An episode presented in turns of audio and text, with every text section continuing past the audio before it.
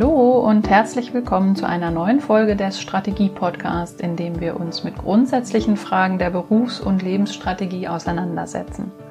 Mein Name ist Andrea Temme, ich bin Unternehmerin, Strategiementorin und Gastgeberin des Strategie-Podcasts, mit dem ich vor allem Bewusstsein schaffen und Mut machen möchte – ich freue mich sehr, dass du heute wieder dabei bist, denn ich habe euch heute eine Geschichte und drei Tipps bzw. Gedanken für den Umgang mit großen oder auch scheinbar unlösbaren Herausforderungen mitgebracht. Wenn du das Gefühl kennst bzw. auch schon einmal in einer solchen Situation warst, dass du vor einem Problem stehst und dein erster Impuls ist, das schaffe ich nie, das kann ich nicht, dann ist diese Folge sicher interessant für dich. Und damit steigen wir auch sofort ins Thema ein und ich würde sagen, los geht's. Letzte Woche bin ich über eine Geschichte gestolpert, die mich sofort angesprochen hat und ich hatte sofort den Impuls, dass ich diese Geschichte hier im Podcast einmal aufgreifen möchte und wollte damit nicht lange warten, sondern habe mich gleich diese Woche dazu entschieden, euch die Geschichte mitzubringen. Ein König stellte für einen wichtigen Posten den Hofstaat auf die Probe. Kräftige und weise Männer umstanden ihn in großer Menge. Ihr weisen Männer, sprach der König, ich habe ein Problem und ich möchte sehen, wer von euch in der Lage ist, dieses Problem zu lösen. Derjenige soll dann den begehrten Posten bekommen. Er führte die Anwesenden zu einem riesengroßen Türschloss, so groß, wie es keiner je gesehen hatte. Der König erklärte, hier seht ihr das größte und schwerste Schloss, das es in meinem Reich je gab. Wer von euch ist in der Lage, das Schloss zu öffnen? Ein Teil der Höflinge schüttelte nur verneinend den Kopf. Einige, die zu den Weisen zählten, schauten das Schloss näher an, gaben aber zu, sie könnten es nicht schaffen. Als die Weisen dies gesagt hatten, war sich auch der Rest des Hofstaats einig, dass dieses Problem zu schwer sei, als dass sie es lösen könnten. Nur einer von ihnen ging an das Schloss heran. Er untersuchte es mit Blicken und Fingern, versuchte es auf die verschiedensten Weisen zu bewegen und zog schließlich mit einem Ruck daran. Und siehe da, das Schloss öffnete sich, es war nur angelehnt gewesen, nicht ganz zugeschnappt. Es bedurfte nur des Mutes und der Bereitschaft, dies zu begreifen und beherzt zu handeln. Der König sprach, du wirst die Stelle am Hof erhalten, denn du verlässt dich nicht nur auf das, was du siehst oder hörst, sondern setzt selber deine eigenen Kräfte ein und wagst eine Probe. Und die Geschichte hat mich ja bewegt, mal wieder ähm, darüber nachzudenken, wie oft wir vor Türen stehen, die wir scheinbar verschlossen sehen und gar nicht erst probieren, sie zu öffnen.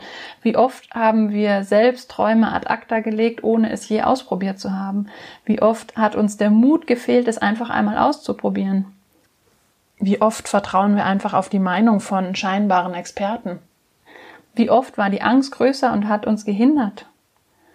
Kennen wir nicht alle solche Momente? Und viel schlimmer noch, vielleicht kennt ihr das auch, wenn man hinterher bereut, es nicht einmal probiert zu haben, ich selbst ertappe mich immer wieder dabei und deshalb hat mich auch die Geschichte inspiriert, mich mit dem Thema nochmal auseinanderzusetzen. Und als ich so darüber nachgedacht habe, kamen mir im Grunde drei Gedanken, die ich jetzt als Tipps für euch mitgebracht habe, wie man mit großen oder vielleicht auch scheinbar unlösbaren Herausforderungen umgehen kann. Und äh, Schritt Nummer eins, beziehungsweise mein Tipp Nummer eins, ist zu prüfen, ist das wirklich wahr? Also stimmt das, was behauptet wird? Der König sagt, das geht nicht, aber ist das wirklich wahr? Also zunächst einmal die Vorgaben zu überprüfen, die Rahmenbedingungen zu, zu prüfen, um, um Fakten zu schaffen. Ähm, ganz oft nehmen wir ja die Vorgaben als gegeben hin, ähm, sei es in Nachrichten oder im, im persönlichen Leben. Wenn uns jemand ähm, sagt, das geht nicht, dann nehmen wir das als gegeben hin und überprüfen das nicht oder auch mit scheinbar unheilbaren Krankheiten. Wenn wir da Diagnosen kriegen, ähm, dann geben wir gleich auf und probieren das nicht. Aber es gibt immer wieder Beispiele von Menschen, die das nicht angenommen und akzeptiert haben, die das für sich nicht als wahr hingenommen haben und äh, das Gegenteil beweisen, dass es scheinbar doch einen Weg gibt, ähm, da durchzukommen. Und die Vergangenheit hat gezeigt, dass ganz oft die Wahrheit von heute der Irrtum von morgen ist. Das heißt, es macht durchaus Sinn zu hinterfragen, ist das wirklich wahr und, und ist das auch gültig nach wie vor oder ist das einfach was, was wir uns seit langem erzählen und deshalb glauben, dass es wahr ist. das führt mich zu der, zu der nächsten Überlegung, welche Geschichte erzählen wir uns denn? Ganz oft ähm, haben wir Dinge erlebt und, und daraus eine Geschichte für uns gestrickt, die wir uns erzählen. Und viel schlimmer als die Geschichte, die wir uns erzählen, ist nämlich, welche Geschichte glauben wir? Ist die Schlussfolgerung aus dem, was passiert ist, richtig? Oder gäbe es vielleicht auch andere Möglichkeiten einer Schlussfolgerung? Können wir auch, ähm, obwohl die Fakten gleich bleiben, ein anderes Resultat daraus ziehen? Glaubenssätze und Überzeugungen einfach mal überprüfen und hinterfragen. Oder auch Dinge, die uns andere sagen, einfach mal in Frage stellen. Denn wie oft projizieren andere ihre Glaubenssätze in uns und wenn sie sagen, das kann man so nicht machen oder das geht nicht, meinen sie eigentlich, ich kann das nicht. Und zu schauen, gilt das auch für mich oder ist die Aussage eigentlich, hat die was mit meinem Gegenüber zu tun? Also das ist mein, mein erster Tipp für den Umgang mit großen Herausforderungen, wirklich einfach einmal Fakten schaffen, sich selber ein Bild von der Lage machen, zu überprüfen, ist das wahr, was da behauptet wird, stimmt das auch wirklich? Und sich ein genaues Bild der Lage zu verschaffen, was sind die Fakten? Und der zweite Gedanke, der mir relativ schnell kam, als ich über die Geschichte nachgedacht habe, war, äh, Übung macht den Meister ist noch kein Meister vom Himmel gefallen. Ganz, ganz oft bedarf es einfach ein bisschen Training, ein bisschen Übung in den Dingen. Wir müssen ähm, Potenziale zu, zu Fertigkeiten entwickeln. Wenn es auf Anhieb nicht geht, muss ich es vielleicht einfach ein paar Mal ausprobieren, bis es geht oder bis ich eine Lösung finde, wie es geht, bis ich eine Variante finde, wie es geht. Wolfgang Mewes, der Begründer der engpasskonzentrierten Strategie, hat gesagt, ein Durchschnittsmensch, der sich auf den wirkungsvollsten Punkt konzentriert, wird erfolgreicher sein als ein Genie, das sich verzettelt. Ja, auch das stimmt. Ne? Konzentration auf einen Punkt hilft uns, ähm, scheinbare Nachteile in der Ausgangssituation zu überwinden. Oder es gibt die 10.000 Stunden Regel, die besagt, dass man alles lernen kann, wenn man nur ausreichend übt. Der US-Psychologe Anders Ericsson hat in den 90ern zusammen mit seinen Kollegen die 10.000 Stunden Regel aufgestellt und er wollte damit ähm, nachweisen, dass den meisten Genies und Ausnahmekünstlern das Talent oder der Erfolg nicht in die Wiege gelegt wurde, sondern dass auch die mindestens 10.000 Stunden harte Arbeit investiert haben. Selbst ein Wunderkind wie, wie Wolfgang Amadeus Mozart sei nicht erspart geblieben, ähm, viele tausend Stunden zu üben. Und Ganz oft stehen wir vor einer Herausforderung und meinen, wenn es nicht gleich beim ersten Mal klappt, dann geben wir auf und versuchen es gar nicht mehr und, und kommen zum Teil gar nicht auf die Idee, dass es erstmal ein bisschen Übung und Training bedarf. Und wir alle haben diese Erfahrung schon gemacht, dass wir Dinge erst lernen müssen und wenn wir sie können, dass wir sie dann perfektionieren können durch Übung und Training. Kinder, wenn sie laufen lernen, ganz blödes Beispiel, wird immer gebracht an der Stelle, aber genau so ist es. Die fallen hin und stehen wieder auf, die fallen hin und stehen wieder auf, bis es klappt, bis die sicher laufen und an ihr Ziel kommen. Und wir alle haben diese Erfolgsstrategie schon mehrfach angewendet.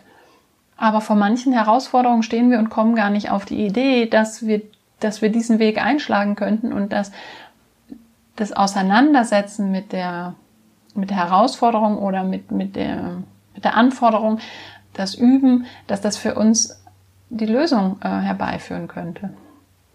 Ja, also das war mein, mein zweiter Gedanke dazu. Und der dritte Gedanke, der mir ziemlich schnell in den Sinn kam, war strategisches Denken heißt Denken in Alternativen. Das heißt, wenn es so nicht geht, wie ich es im ersten Schritt probiere, wie könnte es denn dann gehen? Unter welchen Bedingungen könnte es vielleicht gehen? Wen oder was brauche ich gegebenenfalls noch dazu, damit es geht.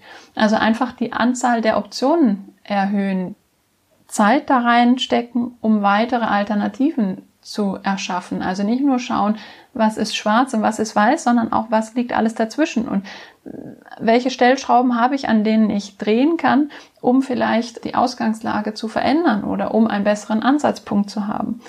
Was fehlt mir noch, damit ich es schaffen kann? Oder ja, an welchem Punkt könnte ich besser ansetzen? Einfach mal anders denken als, als linear von, von A nach B und wenn es so nicht geht, dann gleich aufzugeben. Am Ende ist es die Einstellung, die entscheidet, unsere Einstellung zu der Sache.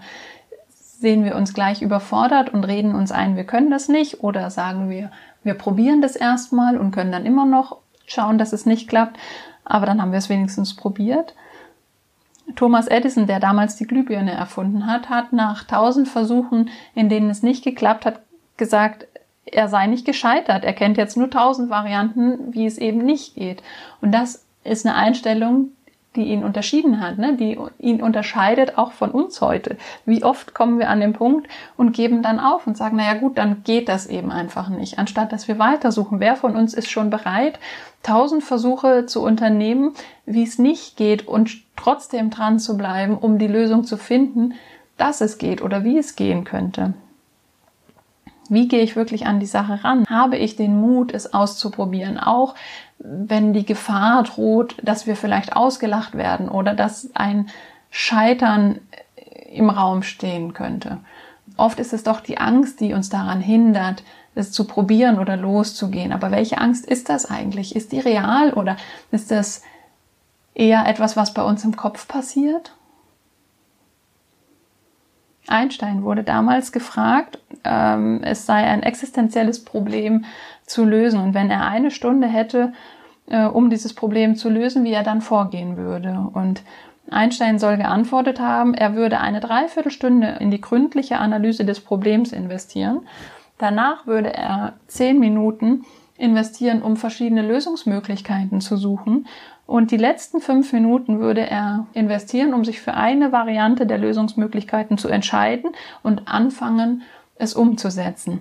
Denn sobald er angefangen habe, sei das Problem schon nicht mehr das gleiche wie zu Beginn. Und auch das ist ein sehr ungewöhnlicher Weg, denn normalerweise würden wir unter Zeitdruck sehr, sehr schnell sofort ins Handeln kommen und meinen, wir müssen das Maximum der Zeit nutzen, um auch wirklich aktiv zu sein.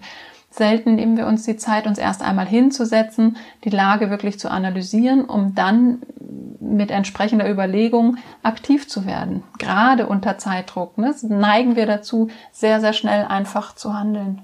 Oder aufzugeben und zu sagen, in einer Stunde schaffe ich das sowieso nicht, das ist unmöglich und ähm, dass wir so in, in dieses Opferverhalten reinfallen und dann schon aufgeben. Und ich persönlich kenne das nicht zuletzt auch aus dem Sport. Wenn wir einen Gegner hatten, die scheinbar, wo wir scheinbar keine Chance hatten, hatten wir nichts mehr zu verlieren und wir konnten völlig unbefangen spielen einfach. Und das waren mit unsere besten Spiele, weil wir uns einfach keinen Kopf mehr gemacht haben übers Scheitern, weil wir diese Angst ausgeblendet haben und es einfach nur noch klar war, wir können in dem Moment nur uns selber schlagen und uns selber beweisen, dass wir es können und dass wir genug Courage haben, um auch anzutreten und ja, das sind die Spiele, die noch lange in Erinnerung bleiben. So, also nochmal in der Zusammenfassung. Schritt eins ist zunächst prüfen, stimmt das, was behauptet wird. Die Fakten genau anschauen, ist das wirklich wahr oder nehmen wir das einfach als vorgegeben hin und verpassen dadurch oder übersehen dadurch vielleicht etwas. Schritt zwei ist, Übung macht den Meister. Wenn es auf Anhieb nicht geht, muss ich es vielleicht ein paar Mal trainieren, ein paar Mal probieren, bis es geht. Und Schritt drei ist, denken in Alternativen. Wenn es auf diese Weise nicht geht, wie könnte es denn dann alternativ gehen? Und da schauen, ähm, wie kann ich einen Weg finden? Und ich möchte euch Mut machen, ich möchte euch aufrufen, die Dinge tatsächlich einfach mal zu probieren.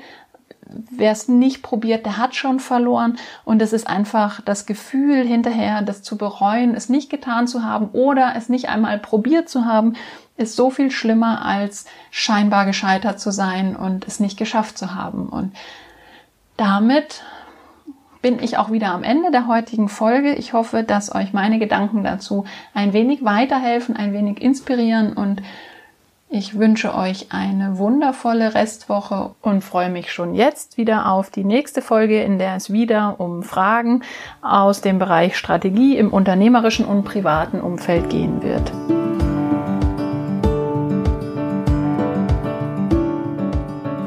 Letzte Woche hat mich nach der Folge einiges an Feedback erreicht. Das finde ich super, denn genau so kann ich das weiter auf euch und eure Interessen zuschneiden. Ihr helft mir damit ungemein, damit der Podcast wirklich uns beiden viel Spaß macht und euch vor allen Dingen Mehrwert bietet. Wenn euch die heutige Folge gefallen hat, dann empfehlt den Podcast gerne weiter. Wenn ihr Freunde habt, für die das interessant sein könnte, teilt es sehr gerne und äh, hinterlasst mir wieder einen Kommentar oder gebt mir ein Feedback. Und wenn ihr Lust habt, mich näher kennenzulernen, dann verbindet euch gerne auf Facebook, Sing oder LinkedIn mit mir. Die Links äh, füge ich in den Show Notes hinzu. Und ich freue mich darauf, dich kennenzulernen und freue mich sehr darüber, wenn wir miteinander in Kontakt kommen. Gemeinsam mit Gunter Steidinger gestalte ich das Strategiezentrum Schwarzwald-Bodensee. Das ist ein Forum für den Austausch zu strategischen Grundsatzfragen und hier finden immer wieder Workshops oder auch Strategiedialoge statt. So wird es zum Beispiel am kommenden Samstag einen Strategieworkshop zum Thema Umgang mit existenziellen Problemen und strategischen Entscheidungssituationen geben. Falls ihr daran weiteres Interesse habt, findet ihr alle Informationen unter www.strategie-mentoring.de bei mir auf der Webseite unter der Rubrik Strategiezentrum. Auch da würde ich mich freuen, die ein oder andere von euch dort zu treffen. Jetzt sage ich Tschüss für heute und verabschiede mich bis zur nächsten Woche. Eure Andrea.